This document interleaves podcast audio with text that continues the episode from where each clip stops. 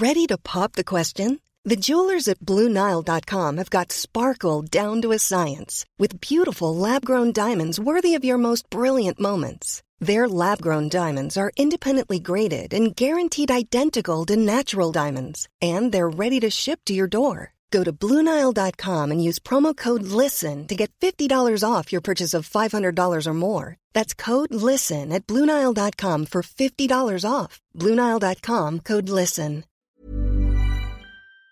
C'est News, il est 8h16, bienvenue à tous. David Lebars, bonjour. Bonjour. Merci d'être avec nous, secrétaire général du syndicat des commissaires de police de la police nationale UNSA.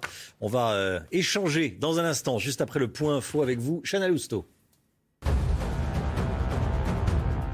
L'ex-voisin de cellule de Cédric Jubilard se confie pour la première fois dans la presse. Dans le Parisien ce matin, il revient sur ses discussions avec le principal suspect dans la disparition de Delphine Jubilard. L'ancien codétenu explique avoir collaboré avec la justice pour que les enfants de Delphine Jubilard sachent enfin la vérité. Patrick Balkany ne sera pas libéré demain. Il devait bénéficier d'un aménagement de peine après une décision euh, du tribunal, mais le parquet d'Evry a fait appel. La libération conditionnelle de l'ex-maire de Levallois est donc suspendue. Une semaine après la fusillade dramatique, Uvalde enterre ses morts. Les funérailles des 19 enfants et des deux enseignantes tuées par Salvador Ramos s'étendront jusqu'à la mi-juin. Les premières cérémonies seront celles d'Améry Jogarza et de Maïté Rodriguez. Toutes les deux étaient âgées de 10 ans. Merci Chana. David Lebars, bonjour David Lebars, merci d'être avec nous. Euh, ce matin, on va revenir évidemment sur ce qui s'est passé samedi soir au Stade de France. Gérald Darmanin, le ministre de l'Intérieur, campe sur sa position. Il dit que le chaos du Stade de France est dû à la présence de supporters anglais sans papier ou avec euh, sans sans ou avec euh, des faux billets. Est-ce que c'est aussi votre position d'après les infos qui vous remontent? Écoutez, il y a un fait déclencheur, c'est un amas de supporters très important sur un point donné, avec une première responsabilité qui est celle du transporteur. Il ne faut pas oublier les responsabilités des autres partenaires. Il y a une grève du RERB, il y a un transfert sur le D, ça crée un énorme afflux de supporters sur un point précis qui n'est pas en capacité d'absorber tout le monde. Sur ce point précis, il y a des supporters sans billets, il y a des gens qui ont des billets, il y a des gens qui poussent. Et le premier élément qui fait que la soirée se passe mal, c'est que ça cède à ce point de barrage et qu'on se retrouve avec des gens dans le périmètre qui ne devraient pas y être. Mais là, la, police n'a pas un rôle de conseil. Euh, la, B, la, ligne B est arrêtée, enfin ou euh, fonctionne mal. Euh, la D est surutilisée.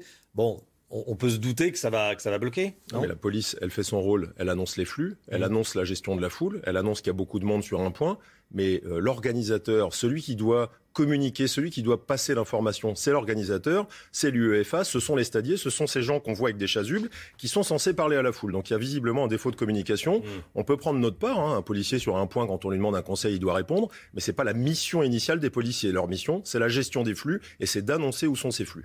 Alors David Lebars, notre service police-justice a eu accès à un rapport de vos collègues spécialisés dans la lutte contre le hooliganisme, rapport qui mettait en garde contre la présence possible, je cite, de 50 000 Anglais sans billets, avec certains qui euh, pouvaient se grimer, se déguiser en personnel de nettoyage ou, même stadier. Est-ce que cette alerte a été suffisamment prise au sérieux?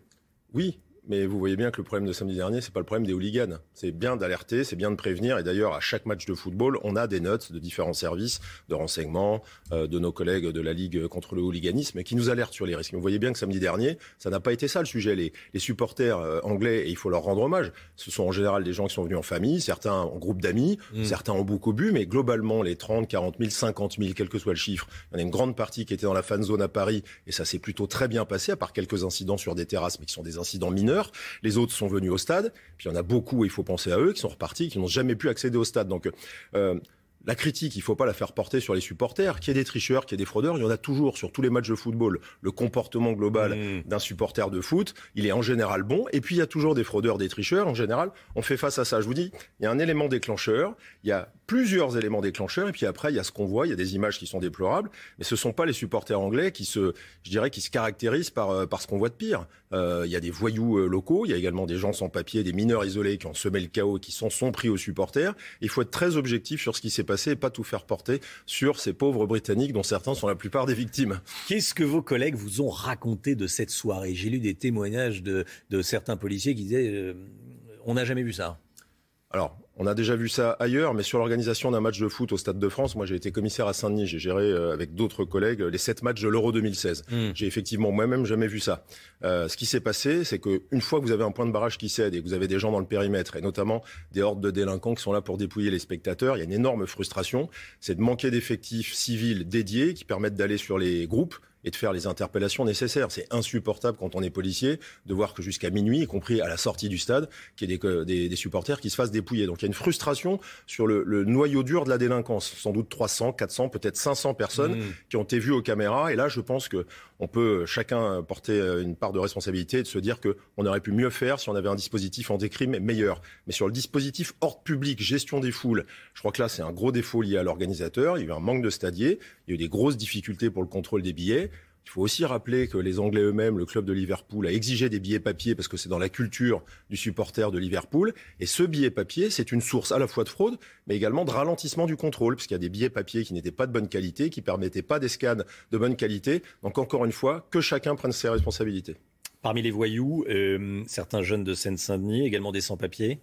Alors, il faut être très clair, beaucoup plus euh, d'agressions et de, délits commis par des gens sans papier, c'est-à-dire des gens qui sont euh, des personnes en situation irrégulière sur le territoire, beaucoup de ce qu'on appelle des MNA, mineurs non accompagnés, qui sont d'ailleurs parfois majeurs, qui traînent sur le nord de la capitale ou sur la Seine-Saint-Denis et qui sont euh, responsables de la plupart des délits qui ont été commis quelques voyous des quartiers d'à côté, mais qui, eux, ont plus eu un comportement qui a consisté à rentrer avec le flux là où ils n'avaient pas le droit de rentrer, c'est-à-dire dans le périmètre, et qui ont essayé d'escalader les grilles pour rentrer dans le stade. Et ça, c'était mmh. une envie d'être dans le stade, en franchissant euh, les règles et, euh, les barrières, donc de, de, façon tout à fait illégale.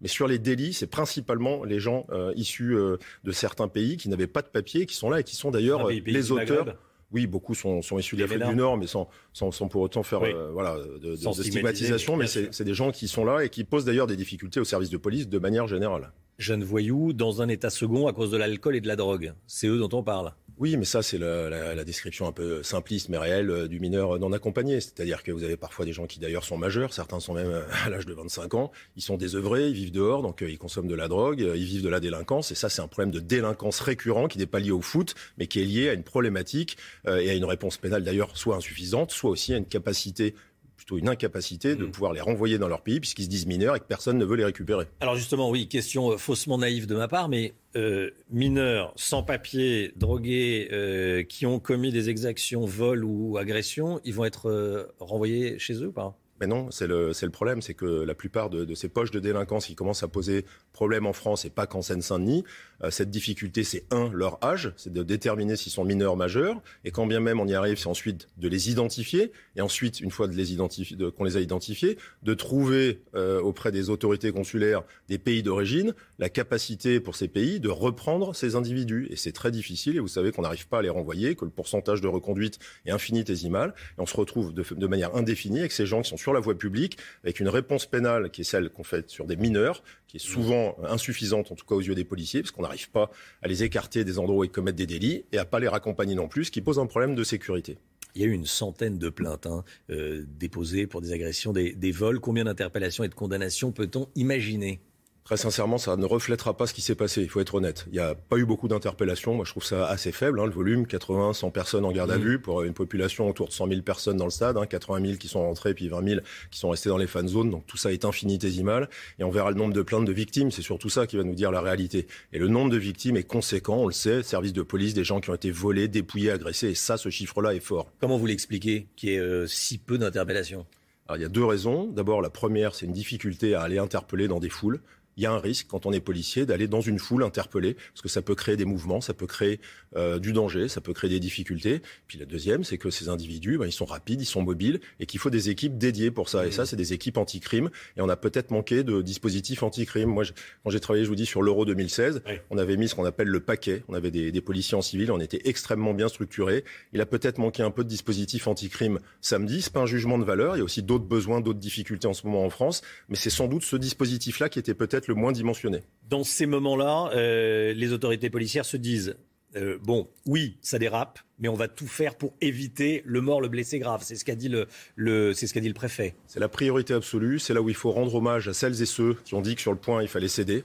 Il y a un moment où il faut savoir céder, il faut lâcher sur le point. Il y a des gens qui sont rentrés dans le périmètre, mais si on avait tenu ce point-là, je dirais, à la force. Il y avait des gens qui se seraient marchés dessus ou qui auraient poussé, qui se seraient blessés les uns les autres. Donc il faut se satisfaire d'un bilan où il n'y a pas de blessés ou de morts, mais en même temps, il ne faut pas se satisfaire des dégâts ou des incidents qu'il y a eu, puisqu'on a des grands événements qui vont arriver. Il va falloir tirer les conséquences de tout cela. Alors justement, qu'est-ce qu'il va falloir mettre en place pour euh, les JO de 2024 et la Coupe du Monde de, rugby l'année prochaine? Ce qu'on dit également, c'est que le, public du rugby n'est pas celui du foot. Bon. On peut déjà regarder la finale de Coupe d'Europe, hein, où euh, les mmh. événements euh, en général autour du rugby se passent toujours très bien. Moi, je suis pas inquiet sur le, le, rugby pour deux raisons. Le supporter de rugby est en général quelqu'un qui est facile à gérer. Et puis, euh, c'est des enceintes fermées. On sait parfaitement faire. Il ne faut pas non plus euh, dire que la France ne sait plus gérer son maintien de l'ordre. On a géré mmh. des grands événements. Et tout ce qui se passe dans des enceintes fermées se passe globalement bien. C'est arrivé dans tous les pays aussi des incidents.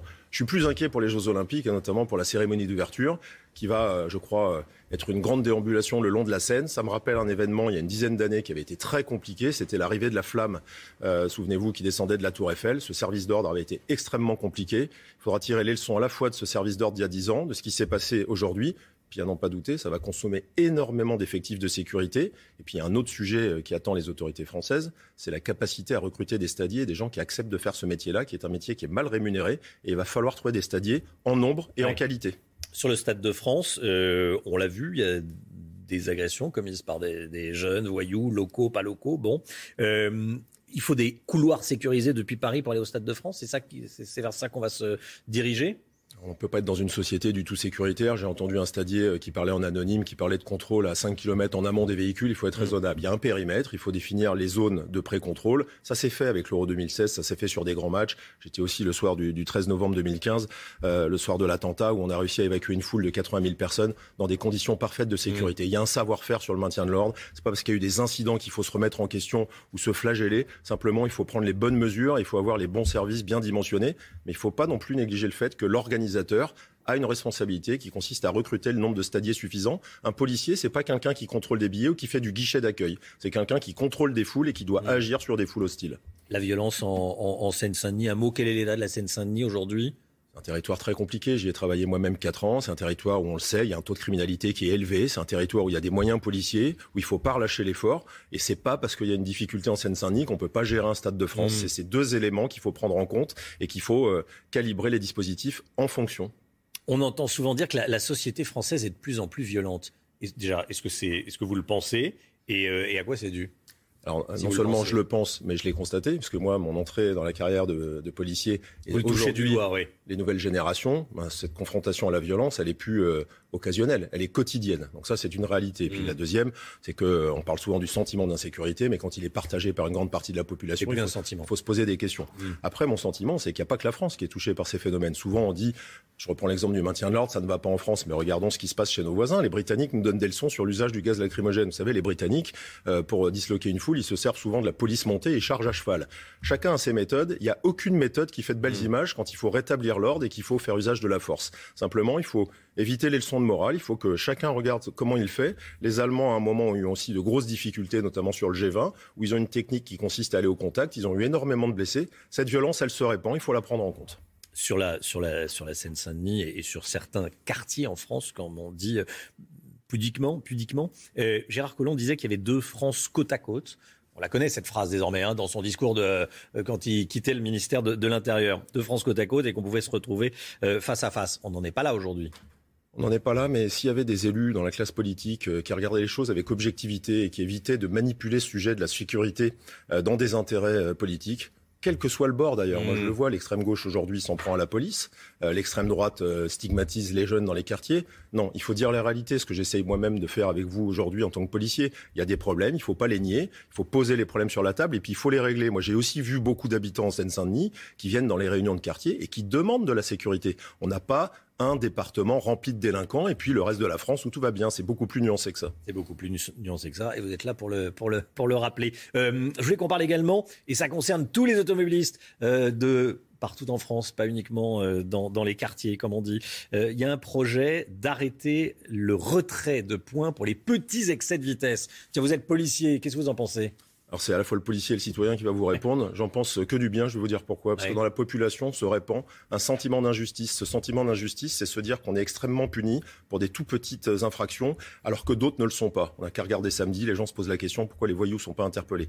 Et ces petits excès de vitesse, les gens ont l'impression d'être des caisses enregistreuses. Et si au moins ils peuvent conserver leurs points, du moment que ça permet de, maintenir une politique forte sur le, la sécurité routière, eh ben, ce sera un bon signal vis-à-vis d'une population qui a l'impression d'être injustement réprimée, là où euh, euh, la police a d'autres aussi euh, chats à fouetter. Mmh, c'est un projet, hein. c'est pas, c'est, pas fait, c'est pas fait. Merci beaucoup David Lebars. Merci d'être venu ce matin sur le plateau de la, de la matinale. Il est 8h31, la matinale qui continue tout de suite.